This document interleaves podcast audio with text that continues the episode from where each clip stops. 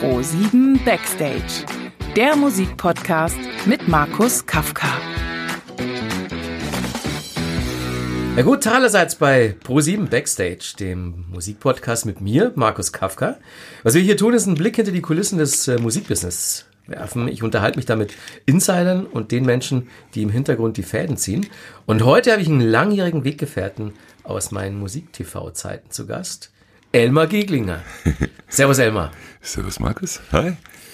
Wahnsinn, wir kennen uns seit über 20 Jahren. Ja, ja, ja. Und äh, du hast mich all die Jahre über in meiner Musikfernsehzeit begleitet.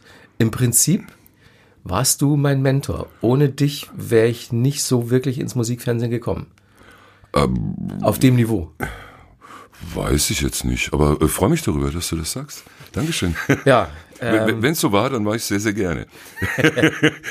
nee, weißt ja, ich habe dich immer, immer sehr zu schätzen gewusst und für verschiedene Formate, also da gab es einfach, da gab es in meinem Kopf Kafka, Kafka und Kafka. Und ja. sonst nicht viel. Es hat sich einfach wahnsinnig äh, super gefügt damals, so Mitte, Ende der 90er. Um dich jetzt mal so vorzustellen, wie ging es denn für dich überhaupt los mit Medien und wann bist du dann beim Musikfernsehen gelandet? Mit Medien? Äh, also warum bin ich zu den Medien? Weil ich keine Lust auf Arbeit hatte. Äh, ehrlich gesagt. Wie die meisten. Ne? Ich habe äh, ich hab in den äh, Mitte der 80er ähm, angefangen, BWL zu studieren.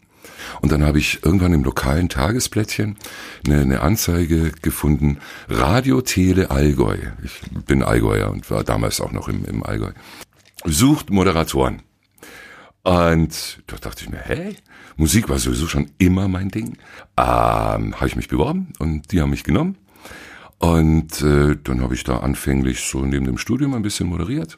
Das ist lustig. Also mir war das schon im Ansatz klar, aber das ist eine äh, absolute biografische Übereinstimmung. Ich habe Theaterwissenschaft, Kommunikationswissenschaft studiert, habe aber nebenbei eigentlich, da, da habe ich sogar noch, äh, war ich an der Schule und da habe ich mich beim ersten Privatsender beworben in Ingolstadt damals, wo ja. ich herkomme. Das war auch so Mitte der 80er. Und weil ich da schon ein bisschen was machen durfte, habe ich dann, als ich in Nürnberg studiert habe, konnte ich sofort da bei einem Radiosender anfangen und habe da moderiert. Ja. Alter Radiotyp. Und wie bist du dann zum Fernsehen? Oh, ich bin dann äh, zunächst Hörfunk war ich dann oder bin ich dann relativ schnell aus dem Allgäu raus. Ich war Mitte 20 oder fast Mitte 20 und dann hatte ich ein, ein Jobangebot von Radio NRW äh, in, in Nordrhein-Westfalen logischerweise und äh, ja, und dann ohne groß zu überlegen habe ich gesagt, jawohl, das mache ich. Und dann ab nach Nordrhein-Westfalen. Irgendwann wollte ich mehr hinter die Kulissen. Ich hatte zwar immer Spaß am Moderieren irgendwo, aber mich hat eigentlich viel mehr so das Arbeiten als, als Redakteur. Das, das hat mir noch mehr Spaß gemacht. Und dann kam irgendwann eine Anfrage von der Deutschen Fernsehnachrichtenagentur in Bonn. Die haben damals überwiegend äh, private Sender mit, mit Fernsehnachrichten versorgt. Und dann wiederum habe ich gelesen über den Nachrichtenticker, den es damals noch gab, so DPA. Es soll ein deutsches MTV geben, beziehungsweise äh, eben ein deutsches äh, Musikfernsehen in Konkurrenz zu, äh, äh, zu MTV. Und dann dachte ich mir, wow, großartig. Musik auf der einen Seite, Fernsehen auf der anderen Seite, da will ich hin. Und da hast du dich dann direkt beworben? Das muss ja dann so 93 um den Dreh gewesen sein. Das war Frühjahr 93, ja. ja. Und da habe ich mich direkt beworben ähm, mit, mit, einer, mit, mit so einer klassischen Bewerbung. So, sehr geehrte Damen und Herren, mit großem Interesse habe ich gelesen, bla bla bla bla bla. Und äh, mit einem saudummen Passfoto. Ich dachte mir dann später oft noch so, so, ich hätte mich selber nie eingestellt. Und Viva tatsächlich hat mich auch nie, zumindest nicht aufgrund der Bewerbung eingestellt. Ähm, ich habe dann aber irgendwo, Journalist bin ich, habe äh, hab dann irgendwo recherchiert, wie komme ich da an die, an die Entscheider ran und habe dann eben nachtelefoniert, als ich auf meine Bewerbung Wochen und Monate lang kein Feedback bekommen habe. Und dann bin ich gelandet bei Claudia Löhr. Claudia Löhr, ja, die ich auch noch kenne, die damals die Assistenz von Dieter Gorni war, oder? Von Christoph Post. Christoph zunächst. Post, ja, genau. Der, äh, der erste Programmdirektor von, äh, äh, von Viva. Ja. Und Claudia meinte dann, ach Elmar, ja, Bewerbung, ja, keine Ahnung. Aber du, nächste Woche ähm, haben wir hier so ein kleines Meeting und schauen uns verschiedene Bewerber an und dann kommst du doch einfach vorbei. Und dann bin ich also eine Woche später hin, das war in Köln, in Köln-Ossendorf. Ja, und ich habe ein Bewerbungsgespräch äh, erwartet und äh, war dann in so einem größeren Konferenzraum, gemeinsam mit pff, 20, 30 anderen. Ja, wir haben so gewartet und auf einmal kam Christoph Post äh, äh, durch die Tür in den Raum und meinte, ja, hallo liebe Kollegen, ich begrüße euch herzlich zur konstituierenden Redaktionssitzung von Viva TV. Da warst du ein Kollege. ja, ja, hatte zu der Zeit aber noch einen festen Vertrag bei der DFA. Also konnte gar nicht. Also es ging mehr oder weniger darum, jawohl, liebe Leute, hier sind wir, jetzt fangen wir an, morgen geht's los. Ja, und nicht so, scheiße, scheiße, scheiße, was mache ich denn jetzt? Und dann hat sie das noch drei Monate gezogen, bis sie aus meinem Vertrag rauskam. Und dann habe ich am 1. Dezember 93 äh, angefangen. Noch, noch immer ohne Vertrag. Und die kleine Anekdote an der Stelle. Auf meine eigentliche Bewerbung habe ich im Frühjahr des nächsten Jahres, als ich schon lang fest angestellt war, eine Absage gekriegt. Das ist geil. Es geht nichts über gutes Personal in der Personalabteilung. Ne? Ja gut, aber du weißt es selber, wie war in den Aber- Anfangsjahren. ja, klar. Äh, Chaos in Tüten. War halt Punkrock. Also so, das Ja. war cool. Aber das entsprechend waren ja auch die Leute. Das waren ja wirklich die Anfangszeiten von Viva, als äh, Nils Bokelberg, Heike Makatsch und wie sie alle hießen, da auch angefangen haben. Kannst du dich erinnern, ob damals schon so der Spirit da war, dass da wirklich was Großes, Einzigartiges entsteht? Oder war es da eher noch so, dass man nächste, äh, schon gar nicht mehr wusste, ob es das nächstes Monat noch gibt? Keiner, keiner in Deutschland, außerhalb der Redaktion, hat an Viva geglaubt. Die Redaktion schon. Wobei es da ja eigentlich nie darum ging, in der Redaktion, du dich auch dran erinnern, war ja nie der Ansatz so, wow, ja, wir, wir werden jetzt ganz groß und erfolgreich und, äh, und ja, wischen mal eben äh, MTV von der Landkarte. Das war ja gar nicht der Ansatz. Ja. Überhaupt nicht. Wir wollten einfach, wir wollten, das war ja unfassbar spaßgetrieben auch.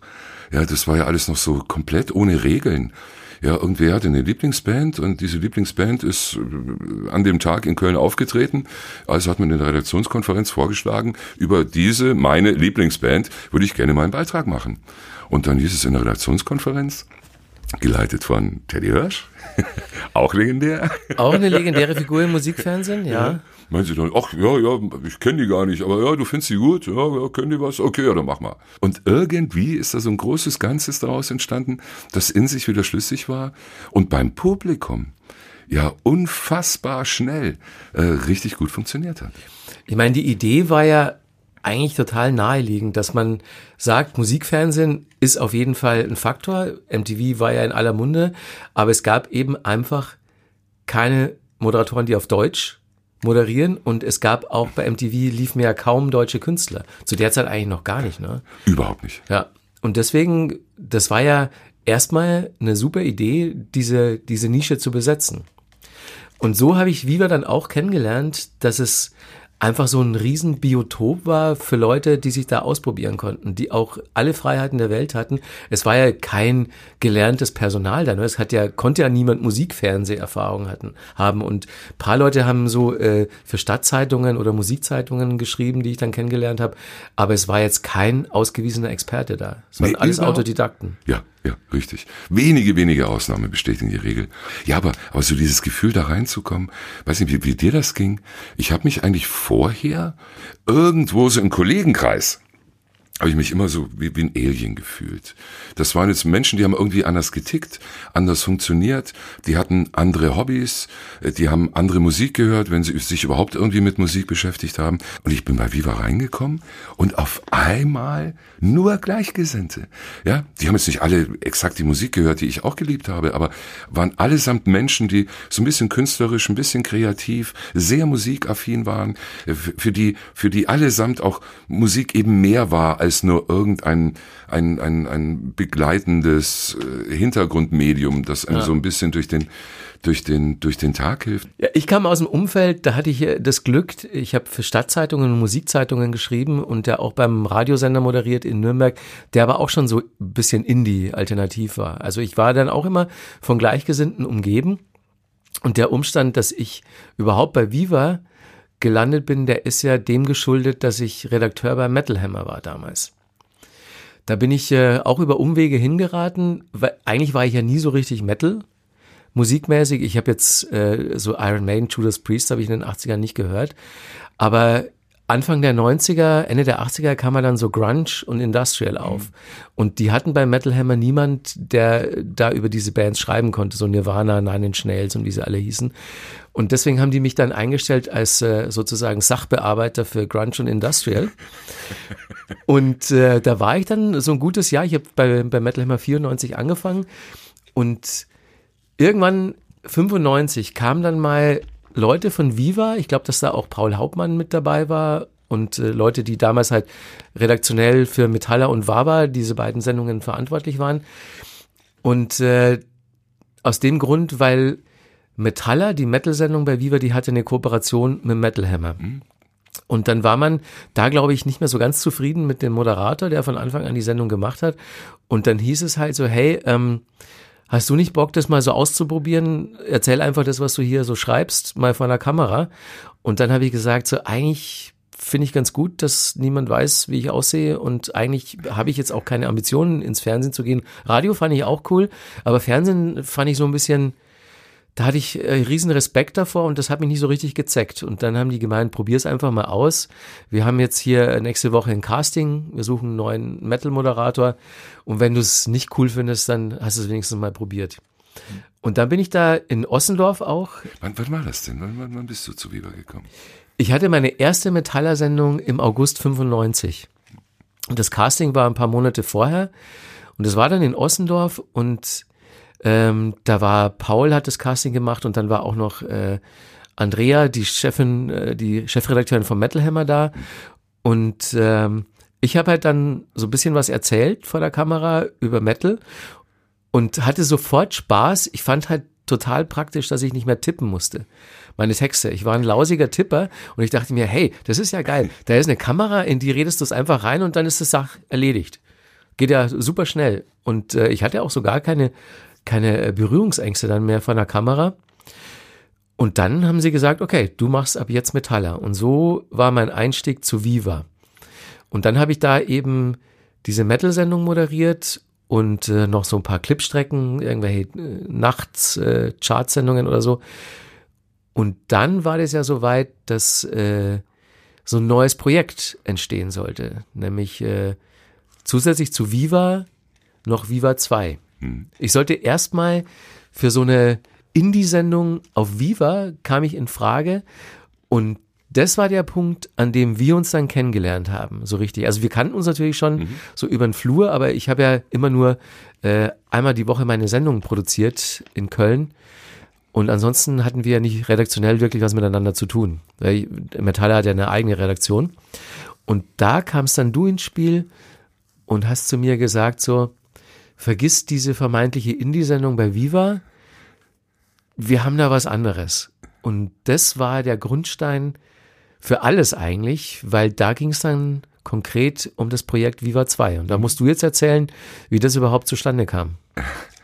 Ähm, ja gut, MTV hatte ja äh, VH1 äh, für die etwas ältere Zielgruppe äh, und auch an der Stelle ja ein, ein Stück weit Copycat ähm, hat sich hat sich Viva oder im Kern Dieter Gorni ähm, damals überlegt, Mensch, bei Viva lief er wie geschnitten Brot. Es war ja unfassbar, mhm. ja wie, wie, wie schnell der Sender gewachsen ist.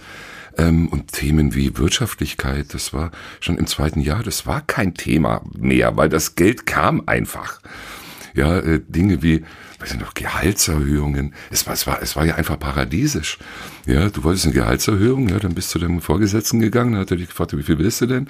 Dann hast du das gesagt und dann im Zweifelsfall hieß es sogar noch, ach komm, hör auf mit den 250, mach mal 500. Das war ja eigentlich dann, ja, es war ja Geld da, ne, durch die Leute im Hintergrund. Und dann äh, natürlich ähm, auch, auch äh, von, von Senderseite äh, nachvollziehbar und geschickt. Ja, wir haben einen Sender für eine junge Zielgruppe, funktioniert wie blöde. Wir erweitern jetzt unsere Zielgruppe mit einem zweiten Sender, Viva 2. Und die erste Inkarnation von Viva 2 war ja nicht das Viva 2, für das ich verantwortlich war, ja. sondern dafür war ja Steve verantwortlich, Steve Blame, den man extra äh, von, von MTV abgeworben hatte. Lautes Getöse damals. Ja. ja, Steve Blame, nicht mehr Nachrichtenmoderator, MTV News, ähm, äh, äh, bei, bei MTV, sondern Programmchef bei Viva 2. Und der erste Ansatz war dann eben auch so ein älteres Viva, so für den etwas gesetzteren Zuschauer und für den, den Menschen des besseren Geschmacks da zu, zu, zu kreieren. Das weiß ich noch, da lief dann immer jede Stunde mindestens einmal Phil Collins und oder Mariah Carey. Das war wirklich mühsam. Mhm. Und so viel auch zu, zu besserem Geschmack. Ne? Äh, ja, es war mühsam, es war, es war nicht klar positioniert. Es Lief war auch nicht so wirklich gut, ne? Nee, nee. Und auch auf Werbekundenseite hat es ja nicht, nicht wirklich eingeschlagen. Ähm, was so im, im, im Nachhinein, glaube ich, so dieser ersten Inkarnation von Viva 2 gefehlt hat, das war einfach so der Reason why. Ja. Ja. für den Zuschauer. Warum soll ich mir das jetzt anschauen?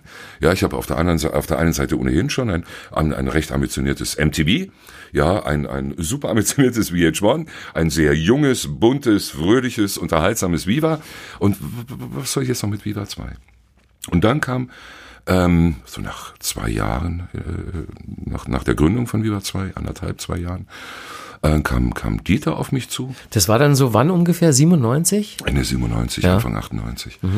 Ähm, kam, kam Dieter auf mich zu und irgendwie wusste er mich zu schätzen, keine Ahnung warum. Und, und wir mochten uns auch gern. Und, ähm, und hat mich zum Essen eingeladen, so wie das Dieter ja gerne mal gemacht hat. Und dann, dann waren wir abends lange essen und es gab gar keinen offiziellen Aufhänger.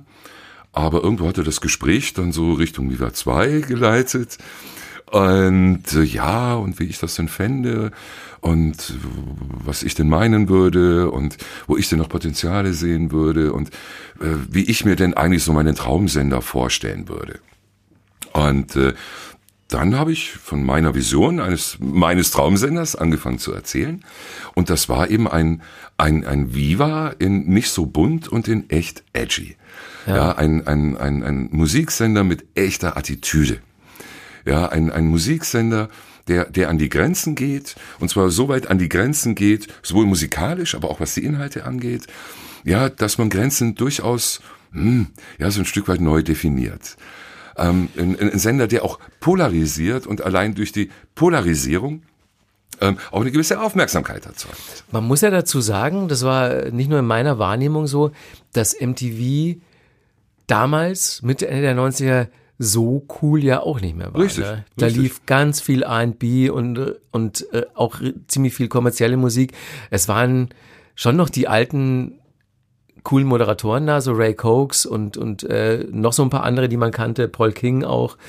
Aber ansonsten war MTV in der Anfangszeit, als man das hier in Europa empfangen konnte, also so 92, 93, 94, wesentlich cooler als so 97, 98 um den Dreh. Also das hat sich durchaus angeboten, da, wie du sagst, so eine, so eine edgy, äh, also so eine musikalische Alternative anzubieten und, und, und so eine, so eine andere Haltung auch. Weil MTV einfach nicht cool und, und sehr kommerziell war. Ja, richtig. Und es war auch so gar nicht für den deutschen Markt gedacht, auf der einen Seite. Und auf die Coolness haben sie mehr und mehr ein bisschen verzichtet, weil sie gemerkt haben, äh, die Marktanteile bröckeln. Ja. ja, weil Viva in Deutschland war ja dann auch weltweit gesehen nicht die einzige, und auch europaweit gesehen, nicht die einzige äh, äh, Alternative oder, Ja. oder die einzige Konkurrenz. Ja, aber, aber de facto äh, in dem Gespräch mit, mit Dieter, ich habe wirklich, ich habe eine Vision. Ich habe so das, was mir, was, was ich so, woran ich Spaß gehabt hätte, habe ich das skizziert. Und dann auf jeden Fall zwei Tage später äh, in, in, in in Köln, wir waren mittlerweile, saßen wir schon am Mediapark, und dann, dann rief, rief Dieter an, oh Mensch, Elmar, komm noch mal kurz vorbei. Und wir standen in seinem Büro, haben uns gar nicht erst hingesetzt, der hatte auch keine Zeit. Und meinte, du, du, was du mir da gestern so erzählt hast, das mochte ich. Und äh, ob ich den Bock hätte, so ein neues Viva 2 aufzubauen und dann zu leiten. Und er hätte jetzt aber überhaupt gar keine Zeit. Ich soll doch jetzt mal eine Nacht drüber schlafen und äh, ja, mich dann morgen wieder melden, ob ich da Bock drauf hätte. So schnell kann es gehen. Ne? Damals noch. Ja. Und ich stand, ich, ich stand sprachlos, so offener Mund, große, weite, geöffnete Augen, stand ich da in dem Moment vor ihm und dachte mir, okay. Das war wirklich, mal für einen Sender verantwortlich zu sein, davon habe ich geträumt. Riesengeschenk war- eigentlich. Ne? Ja, also man ja, kommt ja gar nicht darauf, dass es Glück. sowas dann auch wirklich geben kann in der Realität. Richtig, richtig. Ja, also dann muss, hattest du dann auch schon eine Vision, wo das äh, moderatorenmäßig hingehen könnte? Ähm, Weil du hast ja dann eigentlich Wenn ich jetzt mich genau erinnere, außer mir war doch dann eigentlich niemand dabei, der schon bei Viva moderiert hätte, oder? Ohne Gewehr, aber ich glaube ja. ja Die anderen wurden alle neu eingestellt. Charlotte Roach haben wir, haben wir geholt. Ja, Nils Ruf äh, war, war bei mir im Casting. Ähm, ich hatte eigentlich eine sehr klare Vorstellung, aber keine Vorstellung, die ich jetzt irgendwo hätte äh, aufmalen können. Keine Vorstellung in Sachen äh, äh, groß, klein, gut aussehend, nicht so gut aussehend, äh, dünn, dick, äh, dünn, dick, dick, dünn, dünn, dick. Ähm, ich habe Personalities gesucht. Ich habe hab Menschen gesucht, weil, weil das mich einfach auch aus, aus, aus einer rein subjektiven Sicht auch immer sehr, sehr, sehr angezogen hat. Das war mir immer wichtig, wenn ich irgendwelche Moderatoren gesehen habe. Ja, Menschen, die, die glaubwürdig sind, Menschen, die authentisch sind, Menschen, die was mitbringen ähm, und, und Menschen, die Ecken und Kanten haben. Ähm, ich kann mich gar nicht mehr erinnern. Hast du mich gecastet? Nein, nein, nein. Nicht. Ich glaube, das wüsste ich auch noch. Das heißt, du hast mich gefragt, ob ich da gerne mit im Boot wäre und ich habe natürlich ja gesagt. Und dann. Ich wollte dich unbedingt haben. Ja, also ich, ich habe damals von, von Dieter habe ich, hab ich sehr, sehr freie Hand bekommen, wirklich. Also das war, war großartig, die Unterstützung. Und äh, ich kam dann irgendwann auch mal an mit dem Wunsch, du warst, glaube ich, der Einzige, neben Katja. Katja Gieglinger. Genau. Ja, genau. Die, war die damals schon Katja Gieglinger, also deine Ehefrau? Ja, ja, ja, ja, ja, ja. Ja, ne, ihr habt euch ja in NRW kennengelernt. Wir haben uns in NRW kennengelernt, aber Ja. noch zu Hörfunkzeiten. Da Ja, genau. Ja. Ja, ja. Und sie hat auch schon für Viva moderiert. Mhm. Bei Katja hatte das vielleicht auch andere Gründe. Fair enough. ähm, nee, nee, da ging es um ein bestimmtes Format und da hat Katja einfach großartig drauf gepasst. Und dich wollte ich unbedingt haben. Ähm, weil, weiß ich nicht, weil du all das, was ich gerade so beschrieben habe, so, wenn auch relativ abstrakt gerade beschrieben habe, ähm, das hast du so, das hast du so mitgebracht. Ja, verbunden mit, mit dieser, na, authentisch warst du und warst du immer, bist du, bist du heute. Und äh, Personality hast du auch immer mitgebracht. Ähm, dazu noch, dazu noch einfach die Glaubwürdigkeit, weil du, weil du auch ein unglaubliches Musikwissen hattest. Was jetzt nicht zwingend bei allen, insbesondere bei allen Viva-Moderatoren so gegeben war. Ja, also äh, mir war auch vollkommen klar, dass ich jetzt generell nicht im Fernsehen gelandet bin, weil ich so ein süßer Boy bin, wie damals halt viele, einfach auch, weil sie niedlich aussahen, äh, im Fernsehen moderiert haben. Ich hatte natürlich das Glück, dass ich so einen redaktionellen Musik-Background auch hatte und eigentlich schon so mit 12, 13 angefangen habe, so Musik zu verschlingen und Platten zu sammeln und so. Und ich bin dann auch wirklich ja über die inhaltliche Schiene gekommen. Und ich war ja auch schon mit 28 relativ alt, als ich bei Viva angefangen habe. Stimmt für Viva-Verhältnisse? Ja. ja. Und, und selbst für Viva 2 Verhältnisse, da war ich ja auch einer der Älteren. Und von MTV brauchen wir dann gar nicht reden. Da war ich ja dann schon wirklich so der, wie hat Klaas mich mal genannt? Der Joppi das von MTV. Klar ist der Idiot. nein, nein, wir haben uns ja immer so ein bisschen, ein bisschen gegenseitig verarscht. Aber ja, klar, das hat sich wie ein roter Faden durchgezogen, dass ich eigentlich sowohl bei Viva als auch bei Viva 2 und MTV immer der Älteste war. So ein bisschen Elder Statesman irgendwo auch. Ja, Ja, genau. Aber wann immer es heikel wurde, dann warst du am Start. Und dann, dann, dann warst, also dann warst du für mich immer die erste Wahl. Also große Sachen hatte ich bis dahin noch gar nicht moderiert, weil ich habe ja nur diese Metal-Sendung gemacht bei, bei Viva und einmal habe ich zusammen mit Alex Bechtel den Komet moderiert. Ich glaube, das war 97. Das war der Komet, also das ist diese Viva-Preisverleihung für die Leute, die es nicht mehr kennen. Ähm, und das war der Komet, an dem Dieter Gorni auch Oskar Lafontaine, Marius Müller-Westernhagen und Michael Gorbatschow eingeladen hatte. Und dann stand ich neben den drei Vögeln auf der Bühne. Und es war natürlich ähm, ein Foto äh, aus der Presse, das sich meine Mama bis heute noch äh, eingerahmt irgendwo hingestellt hat. So, ja. Und da hat, sie das, da hat sie das erste Mal gecheckt, so, ah, das macht mein Junge. Jetzt, jetzt weiß ich, worum es da geht. Der hängt mit solchen Leuten ab. Aber das war das Einzige, so diesen, diesen Komet zu moderieren, was jetzt mal so ein bisschen größer war. Sonst war das ja alles eher so Nische. Aber da soll es ja bei Viva 2i hingehen. Richtig, richtig. Ganz klar. Rein in die Nischen. Ja, eine sehr, äh, ein sehr klar definierter Sender für eine explizit spitze Zielgruppe. Und zum ersten Mal hat auch die Presse positiv über Viva geschrieben. Das Positivste, was man vorher über Viva gelesen hat, war, sind erfolgreich, sind beliebter als MTV. Ähm, ich erinnere mich an einen Artikel, wie war nochmal die Headline? Sesamstraße auf Speed. Ja, das weiß ich auch noch. Sesamstraße auf Speed, genau. Schöne Beschreibung, hat es irgendwie auch getroffen. Ja. Nee, aber so richtig jetzt irgendwelche Coolness-Siegel gab es nie für Viva. Die Wahrnehmung, die musikalisch von Viva, die war natürlich schon sehr geprägt durch, durch Eurodance, durch Blümchen und gut später dann halt, äh, als die ersten äh, deutschen Hip-Hop-Sachen aufkamen, das, also Fanta 4 war das erste Video überhaupt, das da lief. Das war dann schon okay, aber ansonsten war das halt wirklich extrem quietschig, bunt, kommerziell. Ja. Und so, das haben die Leute in erster Linie mit Viva verbunden und dann ähm, auch der, der Moderationsstil am Anfang von Heike Makatsch und Nils Bokelberg, das war ja auch total überdreht und super bunt und quietschig. Aber wenn man sich jetzt mal anguckt, ähm, die ersten Leute, die eben bei Viva gearbeitet haben und was aus ihnen geworden ist, also Heike Makatsch ist schon ein Beispiel, Nils Bogelberg ja auch immer noch gut dabei Mhm. und ähm, ja, vor allen Dingen Stefan Raab, der dann so einer der ganz großen Entertainer wurde, der auch seinen Anfang bei Viva hatte. So, Richtig? ja. Richtig. Ja. Das erinnere ich noch gut. Als Stefan Raab, ähm, das war relativ früh, das muss Anfang 94 gewesen sein. Und da war Stefan Raab ohne, ohne Termin, ohne Ankündigung auf einmal in der Redaktion gestanden. Und äh, ja, er hätte so ein kleines Studio und er, er würde so Musik produzieren und äh, ja und gerne eben auch so so Jingles nannte man das damals noch oder Musik für so Opener von irgendwelchen Sendungen und äh, er hätte da einiges mitgebracht und er fand Viva super, aber die die Musik, die eben die Sendungen so einrahmt, weißt eh was ich meine, Ja. ne? ähm, die fand er nicht so toll und da hätte er was Besseres.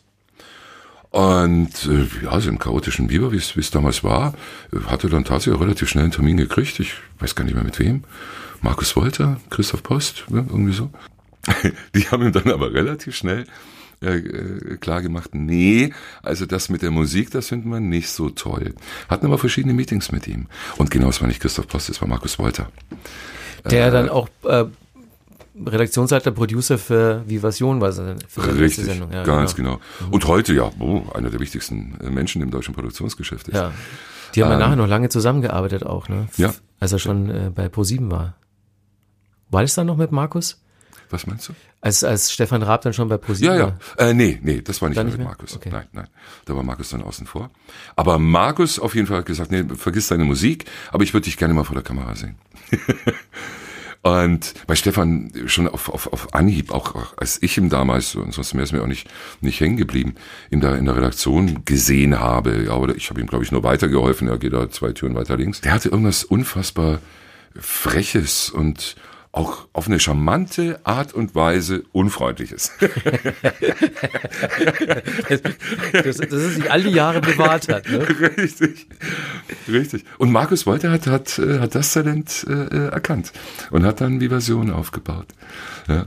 Ansonsten hatte ja Stefan Raab so mit, mit Musik und Musikfernsehen, also er war ein ganz ordentlicher Musik, Musiker und Produzent, hatte dann auch noch selber so den einen oder anderen Hit. Aber Ahnung von Musik so null. Weißt du, Stefan auch, als er dann angefangen hat, so die ersten Vivationssendungen, und da hat er sich ein bisschen angestrengt und wollte nett sein, ist durch die Redaktion gelaufen, hat von jedem Polaroid gemacht und den Namen desjenigen drunter geschrieben. Ja, ja, damit er sich so ein bisschen auskennt und alle, alle Gesichter so ein bisschen einordnen kann. Und mir ging er an dem Tag, also damit der Polaroid rumgelaufen ist, irgendwie tierisch auf die, auf die Nerven. Und dann, ja, und Elmar, also Polaroid, mh, nee, halt, nee, nicht Elmar, kannte meinen Namen nicht. Ähm, ja, und ja, und er würde gerne ein Foto von mir machen und bla, und er hat das Foto gemacht, hat mich gefragt, wie ich den heiße.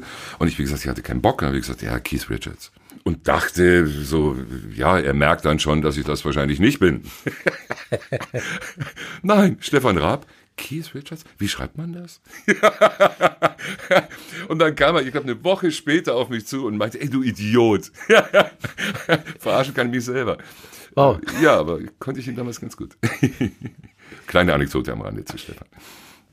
Ja, das, das war ja dann auch so seine Interviewgäste, das, ähm, der hat sich ja immer nur für die äh, Person interessiert und, und die Person dann auch eher als so eine ähm, Spiegel, ja, so eine Projektionsfläche fürs, für seine Gags eigentlich. Also so äh, ausgefuchste, tiefschürfende Musikinterviews, das war ja eigentlich noch nie sein Ansinnen. Nö, nicht so wirklich. Nee, weit davon entfernt. Wenn wir jetzt mal zu Viva 2 zurückkommen und zu den Moderatoren, die da gearbeitet haben, also Katja und ich äh, mit unter den ersten und dann kamen ja so Leute wie Charlotte Roche und Nils Ruf und ich kann mich noch an die Castings erinnern, weil ich war bei den Castings immer der Interviewpartner von denen. Man musste ja dann, eine Castingaufgabe war, so ein kurzes Interview zu machen, so ein spontanes mit einem fiktiven äh, Popstar. Was sind denn so deine vordergründigsten Erinnerungen noch an die Castings mit Nils und Charlotte? Nils war, war, war ein, ein, ein Selbstgänger. Ich glaube auch tatsächlich, als er dann auf Sendung war, war, glaube ich, nie wieder so gut wie im Casting. Na komm. Ach komm, nein, an Nils war einfach äh, so ein fauler Hund. Ja, der hatte den Job und fortan hat er nicht mehr wirklich gearbeitet. Der war immer dann gut, wenn er sich tatsächlich mal eine Stunde vorbereitet hat. Das hat er aber selten. Ähm, fand ich wirklich. Mit Nils hatte ich viele Gespräche und dachte, oh komm jetzt bitte. Irgendeine Moderation mit ein bisschen Inhalt. Weißt du, einfach nur irgendwas, was Sinn macht. Das wäre schön. Der kam ja also einfach nur rein, hat das Kamikätzchen beschimpft und, ja, genau. äh, und rumgepöbelt. Aber ja. das ist lustig, dass du das sagst, so aus Programmdirektorensicht, weil ich verkläre das im Nachhinein so ein bisschen. Ich fand, wenn ich jetzt nach Nils Ruf gefragt werde, dann, dann sage ich immer, ich fand den mega, ich fand alles lustig, was der gemacht hat. Vielleicht, vielleicht war ich an der Stelle auch zu streng, aber Gut, ja, du warst ja auch verantwortlich für die Inhalte da. Insofern hast du ja auch genau hingehört. Für Ich, es halt, richtig, richtig. Gab auch immer wieder Ärger, ja. Ja, weil immer wieder er halt einfach verbal dann nochmal Grenzen zu erreichen, Grenzen vielleicht sogar neu zu definieren. Fein in einem Viva 2 Kontext. Fand ich immer gut. Ja, aber wenn dann einfach für mich vordergründig der eigentliche Inhalt der Sendung nur ist, andere zu beschimpfen, ja, und zwar mehr oder weniger ohne Grund, ohne, ohne, ohne Hintergrund, ohne Inhalt, ja, dann, dann hat mich das ein bisschen gestresst. Vor allem, weil ich auch immer gleichzeitig das Riesenpotenzial von Nils gesehen habe, das in einzelnen Moderationen ja da war und in einzelnen Sendungen, wenn er sich eben auch mal ein bisschen, ein bisschen vorbereitet hat. Ja, und es nicht einfach nur so wahllos und spontan aus ihm rausgeschossen kam.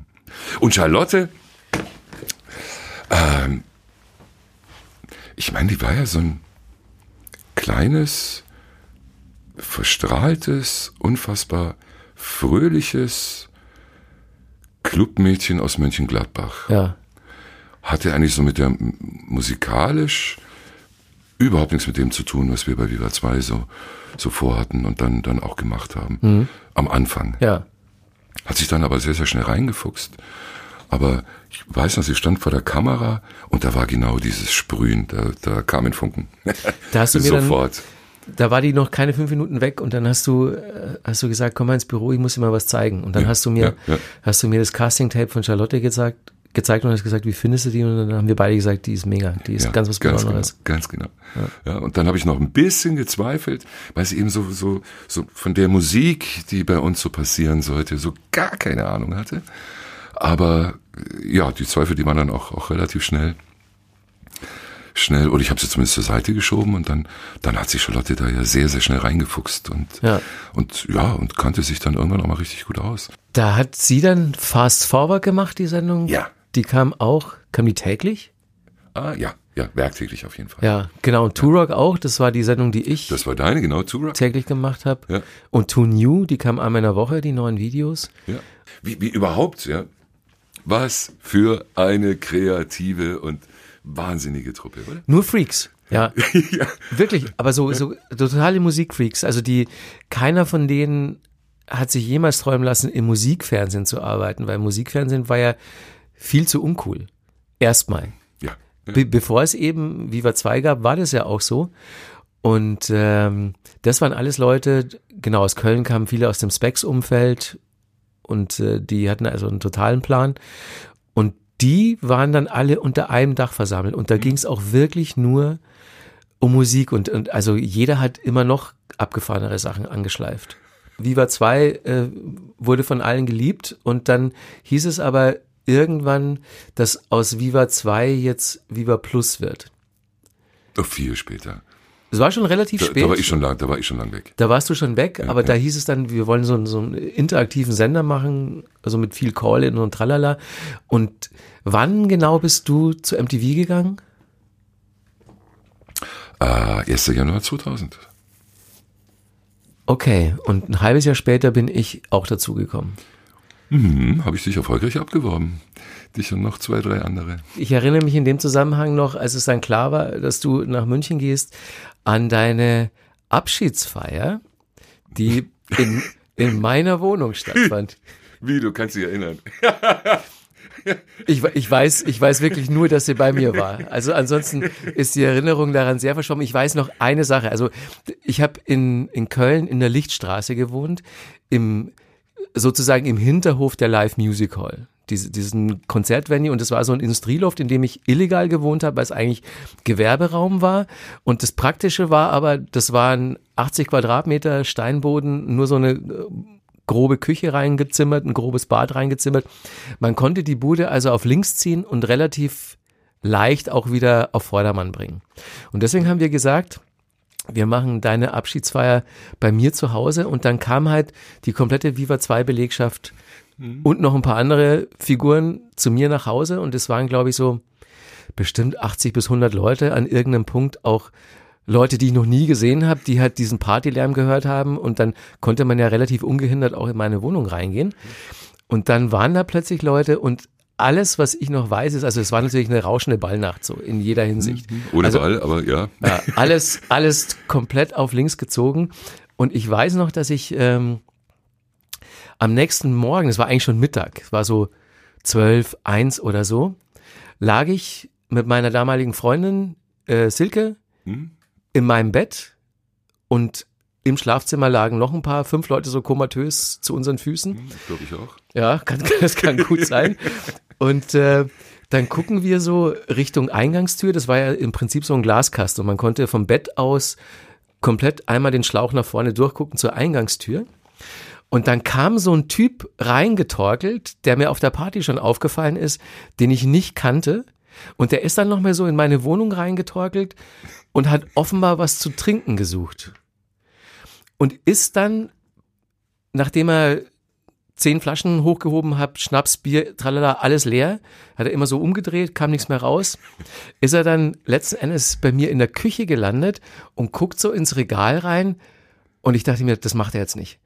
Doch macht er. Er hat dann zielstrebig die Balsamico-Flasche gegriffen und hat die, den Korken raus und hat den Balsamico komplett weggeext. Die ganze Flasche. Dann hat er die hingestellt und ist gegangen. Und da wusste ich, es war eine ganz gute Party. ja, ich weiß bis heute noch, dass es eine großartige Party war. Ich kann mich nur nicht mehr dran erinnern, warum. Äh, ich äh, ich habe nur so, so schemenhafte Erinnerungen. Aber ich meine, äh, zurück zu, zu überhaupt zu Viva 2. Nee. Erinnerst du dich noch an eine Redaktionskonferenz, muss 99 gewesen sein von Viva 2? Oder Abteilungsleiterkonferenz. Ja, als äh, du warst ja auch ein Direct Report von mir. Genau, ich war ja dann Producer meiner eigenen Sendung im Prinzip, Senior ja, genau, Producer richtig, und, und genau. dann muss ich ja auch bei dir mal antanzen jeden Morgen. Ja. Mhm. Irgendwann ging es mir auf die Nerven. Das ist völlig egal, wann ich in irgendein Büro bei Viva 2 gegangen bin, um irgendwas mit irgendeinem Mitarbeiter zu klären, permanent Drogen unterwegs waren. Ja, da ja. wurde da gerade eine Tüte gebaut, da wurde da gerade einer geraucht, da wurde da gerade ein bisschen Pulver gehackt, da war so arg, ja, und irgendwann ist mir der Kragen geplatzt, weiß ich noch, in, äh, äh in, in, der, in, der, in der Redaktionskonferenz. Und dann habe ich, glaube ich, relativ lautstark ähm, kundgetan, dass wenn ich noch einen von euch vor 18 Uhr mit Drogen erwische, ja. das ist dann echt Ärger. Vor Ärger 18 Uhr mit Drogen, das muss man sich mal reinziehen, ne? ja. ja, aber das war für mich so Kernarbeitszeit. Liebe Leute, was ihr privat macht, ey, bitteschön. Und irgendwo, jetzt will ich ja nicht so hoch hängen, aber es war ja schon auch so ein bisschen so dieses Sex, Drugs und Rock'n'Roll-Ding, das wir da auch gelebt haben, ne? Ja, das ähm, war es wirklich. Und, und wie gesagt, und dann dachte ich mir so 18 Uhr, ich habe mich da echt drauf vorbereitet, dachte mir echt, Mensch, wie sage ich das denn, Jungs, jetzt? Ähm, ja, ja. Und dachte mir so, 18 Uhr ist eigentlich fair. Ja, und, und gesund. Also, dass ja, du überhaupt so ein bisschen nüchtern am Tag ist ja kein Fehler. dass du überhaupt nicht drauf gekommen bist zu sagen, Leute, pass mal auf, wir machen hier einen Fernsehsender, hier werden überhaupt keine Drogen konsumiert. Aber du sagst vor 18 Uhr. Ja, aber keine Drogen zu konsumieren, ich bitte dich. Das, das, das war bare das war, jeder Realität, das ist klar. Eben. Ich meine, also wusstest du eigentlich, ich meine, das weißt du bestimmt, aber ähm, um dir jetzt mal so nochmal vor Augen zu führen, warum vor 18 Uhr schon so viele Drogen im Umlauf waren. Es war ja so, dass fast jeden Morgen um elf, also nach der Redaktionskonferenz, so zwischen elf und zwölf, kam so ein Typ. Ich weiß. Irgendjemand hat ihm einen Kopf ins Zimmer gesteckt und dann hieß es, wie viel wovon? Und Das Drogentaxi kommt. Genau. Ja, ja. Und, ein, und ein bis zwei Stunden später stand dann wieder so ein Typ da, der so ein Tupperdöschen hatte. Und da war dann genau abgezählt alles drin, was eine Stunde vorher äh, bestellt wurde. Und dann wurde halt äh, ausgeliefert. Und das Problem war, dass es halt in den Redaktionsräumen stattfand und dass viele Leute sich einfach nicht zurückhalten konnten, das gerade Erworbene direkt mal auszuprobieren. Ne?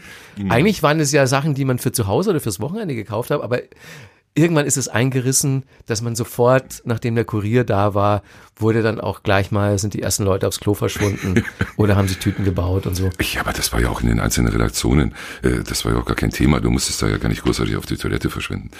Ja, sondern, ich- ja. Ja, nee, Und, das- aber das war genau der Punkt, wo ich mir irgendwann dachte, so, nee, Leute, jetzt, jetzt wird's, jetzt wird's viel. Das weiß ich Zu noch. Ich, ich kann mich noch, als wäre es gestern gewesen, an diese spezielle Redaktionskonferenz erinnern. Da liefen nämlich auch ein paar Sachen schief. Also äh, da, da wurden auch äh, Sachen äh, on air geschickt. Äh, also ich hatte in, in einer Turok-Sendung hatte ich krassen Schnittfehler drin und, und noch irgendwie so ein paar technische Geschichten auch, die dich wahnsinnig aufgeregt haben. Und das war in anderen Redaktionen kamen auch so Dinge vor. Und dann bist du richtig laut geworden, aufgestanden, hast auf den Tisch gehauen und hast gesagt, habt ihr sie noch alle? Rede ich hier eigentlich mit dressierten Affen oder was? Ehrlich? Ja. Das hast du gesagt und wir alle so, oh Schluck. Jetzt wird langsam eng. Ich war ein impulsives Kerlchen, ja, ja. Da wussten wir dann so, dass, dass der Bogen jetzt so ein bisschen überspannt war und so alle, alles, alle Ed- Edginess und Coolness äh, in Ehren. Aber das hast du auch immer gesagt, dass ähm, das, was on air gehen muss, das muss passen. Also bei aller Feierei, aber wer feiert, kann auch arbeiten und arbeiten hast du so verstanden, dass wir ähm, eben nicht so total wurstig, so von wegen, naja, komm, wir sind halt Freaks und deswegen nehmen wir uns mal die Freiheit da auch Sachen, die unfertig sind und einfach nicht cool über den Sender zu schicken und das fand das äh, fand's dann nicht mehr gut. Nee, nee, absolut nicht. Absolut nicht. Und äh, ja, und, und wie gesagt, so konsumieren und arbeiten, das, das geht bei mir auch nicht zusammen. Ging bei mir Gott sei Dank auch nicht zusammen. ja, das eine funktioniert nicht mit dem anderen. Mir fällt noch eine Episode ein, da war ich dann schon bei MTV. Ich habe ja dann auch Ende der 90er schon angefangen, so als, als Elektronik-Techno-DJ aufzulegen. Und ich habe einmal in Berlin im Watergate gespielt. Auf dem Waterfloor, der dann immer sehr lange aufhat unten. Und ich kam mittags um zwölf, kam ich aus dem Club raus. Eigentlich äh, in ganz guter Verfassung, auch den ganzen Abend nichts getrunken und so. Aber ich habe halt einfach bis um zwölf war ich im Club. Und um 14 Uhr hatte ich dann ein Interview mit Haha ausgerechnet den Chemical Brothers in Berlin in der Columbia Halle und habe dieses Interview gemacht und man hat mir natürlich total angemerkt und angesehen, dass ich zwei Stunden vorher noch im Club war. Und dann äh, MTV Spin war die Sendung, für die ich es gemacht habe und äh, da war ich ja auch dann verantwortlicher Producer. Und ich habe das Interview dann so on air gehen lassen. Und am Tag nach der Ausstrahlung durfte ich dann in dein Büro kommen. Und dann hast du nur gemeint, so den Kopf so leicht zeitlich gelegt, hast gemeint so, Markus, bissel weniger feiern. Ich habe mir das Interview angeguckt, dir fehlte da so ein bisschen die geistige Frische. Geistige Frische klingt das gar nicht so nach meinem Wortschatz, aber, aber Das- äh, das hast du sinngemäß. Ja, mag- das, das war genau dein Wortschatz, deswegen habe ich auch genau verstanden, was, was du damit gemeint hast, weil äh, diese beiden Feierschweine, Chemical Brothers und ich, wir hingen dann zu dritt auf dem Sofa und haben halt wirklich irgendwelchen dadaistischen Gaga-Quatsch geredet. Und dann hast du mich gefragt, ob das wirklich mein Ernst war. Okay. Und da habe ich, da habe ich äh, die die kleine, die kleine Warnung verstanden und habe äh, ab da habe ich dann einfach geguckt, dass so Auflegen und und Arbeit, dass es komplett getrennt ist. Wenn ich jetzt am, am Wochenende ein Interview habe, dann war einfach ähm, klar, dass ich dann nicht in irgendwelchen Clubs abhänge zum Auflegen.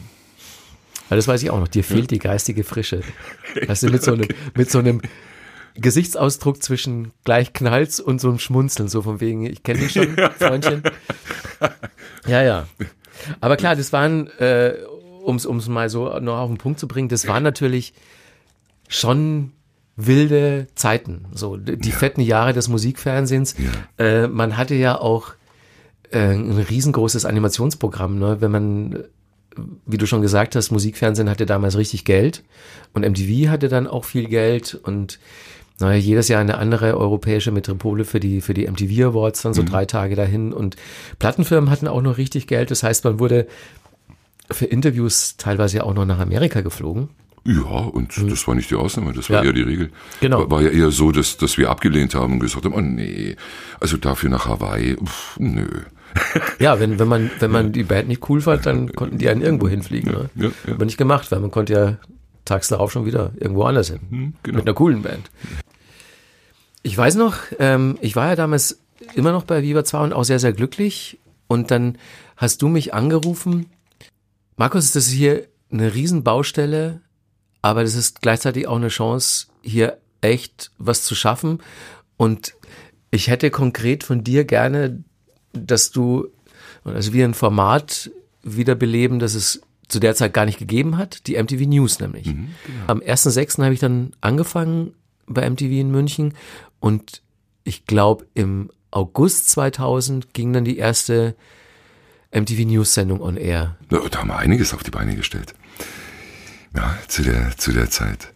Dazu kam auch ein bisschen, bisschen Glück mit, mit Network-Formaten wie, wie den Osborns. Ja. Die kamen ein Jahr später. Äh, und Jackass. Musikfernsehen hat sich da ja auch gewandelt. Das war ja auf dem Weg zu einem, ja, ich möchte jetzt nicht sagen Jugendvollprogramm, aber die Zeiten, äh, in denen im Musikfernsehen nur Videos liefen, beziehungsweise äh, reine Musikformate, die waren natürlich da schon äh, vorbei. Also man, man hat ja dann mit Osborns, Jackass und Dismissed. Das waren mhm. so die drei mhm. ersten Formate, die halt einfach äh, Reality-Doku, Entertainment, schon musikaffin, aber in erster Linie halt waren es Unterhaltungssendungen. Ja, ja. Aber ähm, maßgeschneidert für eine MTV-Zielgruppe. Mhm. Und alle drei Formate ähm, waren einfach gut. Punkt. Ja. ja, jetzt bin ich nicht der große Dating-Show-Fan. War ich damals auch nicht. Aber das Mist war einfach verdammt gut gemacht. Mhm. Und äh, auch selbst im Vergleich mit, mit, mit, ist ja heute auch gerade mal wieder so, so ein Dating-Show. Äh, Boom irgendwie ein Stück weit, oder? Oder kommt nur mir das so vor? Ist nicht tot zu kriegen, ja. ja. Gibt's immer wieder mal neue ja, Formate. Ja, ja, ja. Und äh, wenn ich das mit Dismissed vergleiche, also, boah, da waren wir bei MTV vor 20 Jahren oder vor 19 Jahren, äh, irgendwo ein ganzes Stück weiter. Ja. ja damals schon. Ja. Auch was Casting-Formate betrifft, weil hier so das von P. Diddy war richtig. ja so eigentlich eins oder mit das erste Musik-Casting-Format. Richtig, ne? richtig, genau. Ja. ja. Also man konnte bei MTV auf jeden Fall eine Menge ausprobieren, ähm, weil man natürlich schon wusste, dass man jetzt zur Primetime nicht mit den großen privaten und den öffentlich-rechtlichen Sendern konkurrieren kann. Aber man hatte die Möglichkeit für ein ambitioniertes Nischenprogramm. Das muss man auch nochmal sagen, dass es finanziell äh, auch nochmal anders geregelt war, weil die Plattenfirmen im Prinzip ja das Programm finanziert haben. Ne? haben das hat, hat das was, haben, mussten wir für die Videos bezahlen? Nein. Nee, ne? Nein. Nein, es gab natürlich einen generellen Deal. Also es gab eine, äh, bei MTV ist das übrigens ganz, ganz anders, ähm, äh, dann, dann später gewesen, aber bei Viva, also MTV hat viel, viel bezahlt für Musikvideos ja. weltweit. Ähm, bei Viva war das nicht der Fall. Es gab mehr oder weniger so eine, eine buchhalterische äh, Lizenzsumme, die man überwiesen hat, aber das war ganz, ganz, ganz kleines mhm. Geld. Ähm, Gut, dann, was wir natürlich äh, getan haben, wie, wie alle anderen auch, äh, das müssen waren entsprechende Gelder für die GEMA und so weiter zu beweisen. Das wurde dann bei, bei Viva war das dann umsatzabhängig. Ähm, da ist dann also schon auch Geld an die, an die Musikindustrie geflossen. Aber Viva in den 90ern, oder eigentlich Viva und MTV dann auch noch in den Nullerjahren, das war ja für die Musikindustrie einfach auch so, so ein Stück weit die Chartgarantie. Ja. Ähm, wenn du, wenn du ein, ein junges Publikum erreichen wolltest, ähm, nahezu egal in welchem Genre, dann bist du an MTV und oder Viva einfach nicht vorbeigekommen. Mhm. Und das heißt, jeder wollte da auf Rotation.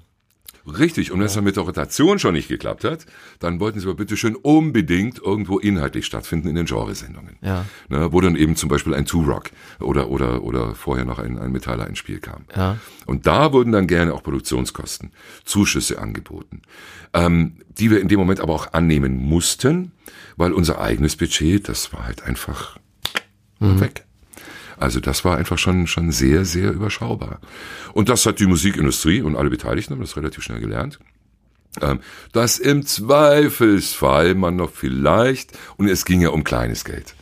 Ja, es ging um ein paar hundert Euro, schlimmstenfalls wenige tausend Euro Produktionskostenzuschuss, äh, dass man eben für kleines Geld dann eventuell doch noch eine Chance hat, irgendwo auf äh, MTV oder Viva äh, zu passieren. Wobei mir da ganz, ganz wichtig ist, und du kannst es mit Sicherheit auch aus deiner Sicht bestätigen, wir haben uns nie, nie, nicht einmal bestechen lassen.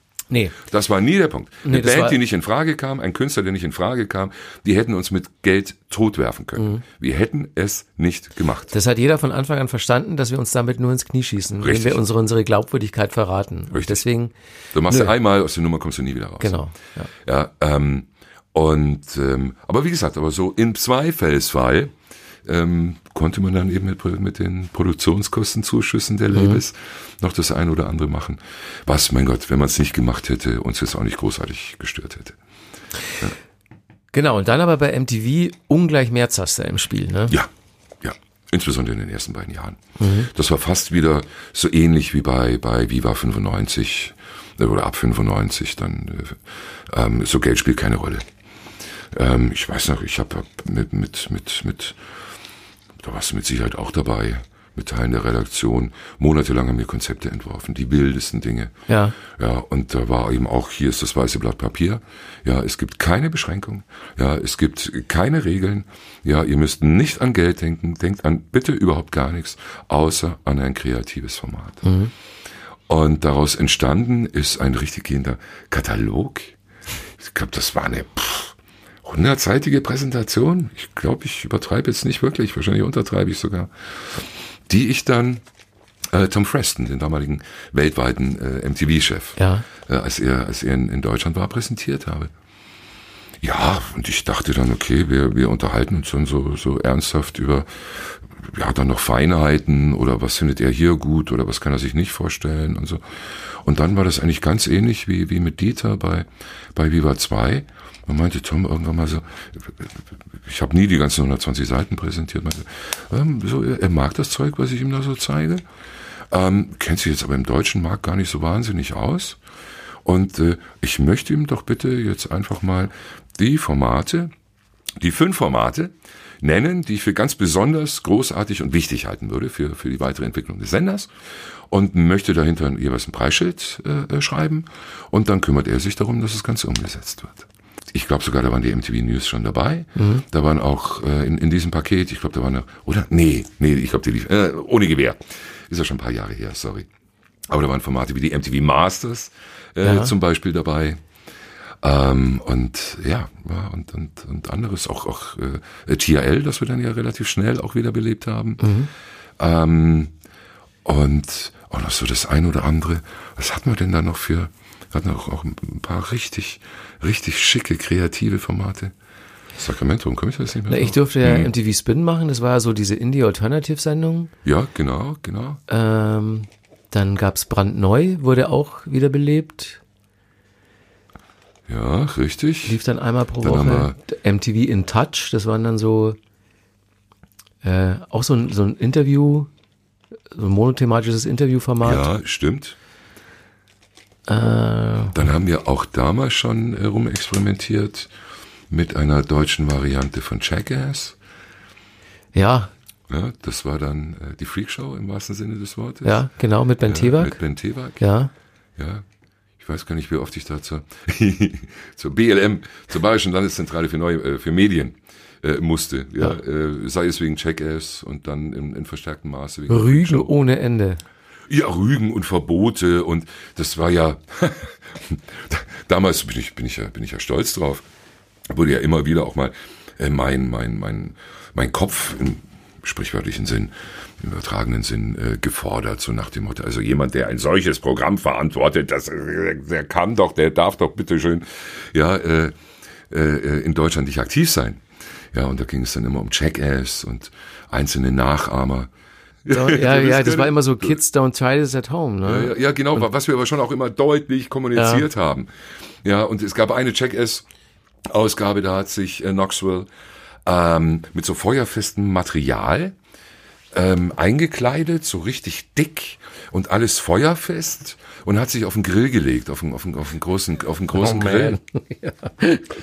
Und, äh, und das war schon schmerzhaft und heiß genug. Es ging darum, wie lange hält er es auf dem Grill aus. Und dann ist irgendein ein deutscher Teenager auf die super Idee gekommen, äh, sich auch ganz viel Sachen anzuziehen, aber natürlich nichts Feuerfestes, und sich auch auf den Grill zu legen und das Ganze zu filmen. Und was ist passiert? Er hat gebrannt. Ja, also, ja. ja, also jetzt muss man sich irgendwo auf der einen Seite fragen, Mensch, Alter, Alter, das kann doch nicht wahr sein. Ja, sowas, sowas nachzumachen. Ja, und, und dann noch nicht mal dran zu denken, dass mehr Klamotten in dem Moment sogar noch mehr brennen. Ein riesen Ärger. Und dann wollten sie Checkers in Gänze verbieten und äh, da habe hab ich aber am Bier letztendlich als Sender dann ja, dann ja sehr, sehr dagegen gekämpft. Weil, ich sag mal, ein gewisses Maß an, an, an, an Dummheit, das kann man dann irgendwo ein Stück weit auch nicht verhindern. Mhm. Und wenn, wenn der Maßstab jetzt ist, dass all das, was ich im Fernsehen sehe, ähm, in dem Moment, in dem ich es nachmache, gefährlich ist oder dass all das, wenn ich es im Fernsehen sehe und nachmachen würde und es wäre gefährlich, dass das bitteschön nicht ausgestrahlt werden darf, das kann ja nicht der Ansatz bitteschön von Fernsehen sein. Ja. Ja, also beim Fernsehen geht es ja durchaus darum, mal Dinge zu zeigen, die man bitteschön im Alltag nicht machen sollte oder nicht machen kann oder sich nicht traut. Ja, und wie überhaupt würde man dann mit, mit fiktionalen Inhalten umgehen? Ja, wenn man diese Maßgabe äh, zugrunde legen würde. Und äh, ja, ja, ja, da gab's da gab's eine, eine Menge Ärger. Und ich weiß gar nicht mehr, in welchem Kontext. Einmal hat sogar äh, Markus Söder persönlich, damals glaube ich noch Generalsekretär, meinen Kopf gefordert. Ähm, oder später bei Popetown sogar ein gewisser Ratzinger. Ähm, äh, wie hieß der mit Vorname? Also der spätere Papst, äh, Benedikt. Ähm, ja. Kannst du dich noch dran erinnern? Ja, ja. Popetown? Ja, Popetown, die, die Papst Zeichentricksendung, die äh, allerorten als blasphemisch verschrien war und wo sich die, die katholische Kirche äh, mit Händen und Füßen gewehrt hat, dass sie zur Ausstrahlung kommt. Und ich habe ja damals diese Talkshow moderiert mit Popetown. Genau. Äh, und das war wieder so ein klassischer, das muss Kafka machen, ja. Na, das, geil, wir, wir, du in Frage, ja. das Geile an der Talkshow war ja, dass wir auch Popetown Gegner eingeladen hatten mhm. und von denen kam aber keiner, weil keiner Bock hatte, sich da, da, zum Löffel zu machen und dann haben wir uns einfach gegenseitig abgefeiert, wie, wie geil Popetown ist. Ja, wobei der Cartoon an sich, der war ja gar nicht geil. Der war nicht gut. Nee, das war eigentlich nur das Drumherum, genau. was für einen riesen Aufschlag gesorgt hat. Ja, ja. Jetzt sind wir schon äh, Mitte der Nullerjahre und ich gucke jetzt mal auf die Uhr und ich sage jetzt mal, Elmar, dass wir das auf jeden Fall fortsetzen. Soll ich dir mal sagen, worüber ich mit dir noch sprechen gerne, will, damit gerne. auch die geneigten Zuhörer wissen, wie es hier weitergehen könnte? Also, ich möchte mit dir noch drüber sprechen, ähm, weil wir jetzt so, wir sind jetzt Mitte der Nullerjahre und ein Thema ist dann auch so äh, der Start von MTV Home. Joko und Klaas, wie das mhm. alles über die Bühne ging. Ja. Dann wollten du und ich mal ein Buch schreiben im Prinzip über das, worüber wir hier sprechen, also über die Zeit im Musikfernsehen. Und ja. dieses Buch hat es aus verschiedenen Gründen nie gegeben. Und darüber möchte ich mit dir sprechen. Schade eigentlich, dass das Buch nicht gegeben hat. Ja, aber hm, ich wiederum habe dann einen Roman geschrieben, der so schon relativ autobiografische Züge aufweist, in Richtig. dem dann der Programmdirektor eines Musikfernsehsenders, für den der Protagonist äh, moderiert, zu Tode kommt. Der kommt nicht zu Tode, der wird von dir erschossen. Nee, nicht erschossen, ja? sondern mit Maskrug erschlagen. Ah, ah noch besser, richtig. Ja, genau. Das ist schon Und das in einem Büro, das meins war. Das Büro war ja schon beschrieben, es war meins. Und auch der Programmdirektor, den du da erschlagen hast, hatte so gewisse Ähnlichkeit mit mir. Ja. Ja, das, da will ich dir, guter, da will ich dir, guter Punkt, wollte ich mich auch schon mal mit dir drüber unterhalten. Ja, da will ich dir aber nicht uneingeschränkt zustimmen. So, und, genau, und, und, und darüber reden wir natürlich auch noch. Und ähm, jetzt haben wir ja viel über die fetten Jahre des Musikfernsehens geredet und irgendwann ging es ja dann auch mal wieder bergab und ich möchte mit dir darüber sprechen, woran das gelegen hat, warum an irgendeinem Punkt die Leute dachten, dass überhaupt keine Musik mehr läuft, sondern nur noch Klingeltöne und komische Dating-Shows. Und dann anderes Thema noch, der große äh, Deutschrap-Beef, der dann irgendwie auch auf den Fluren von MTV äh, ausgetragen oh. wurde und dich persönlich ja auch ein Stück weit betroffen hat. Und dann letzten Endes die Renaissance des Musikvideos in Zeiten von Social Media und mhm. YouTube. Mhm. Und natürlich auch darüber, äh, was du jetzt machst. Auch gerne. Du, äh, Markus, ich freue mich drauf. Also, wir haben das jetzt entsprechend angeteased und äh, wie sagt man so schön, stay tuned. Geht weiter hier. Bis die Tage. Bis die Tage. Eine Produktion von Pro7 Sat1. Redaktion und Schnitt Katja Lieske. We love to entertain you.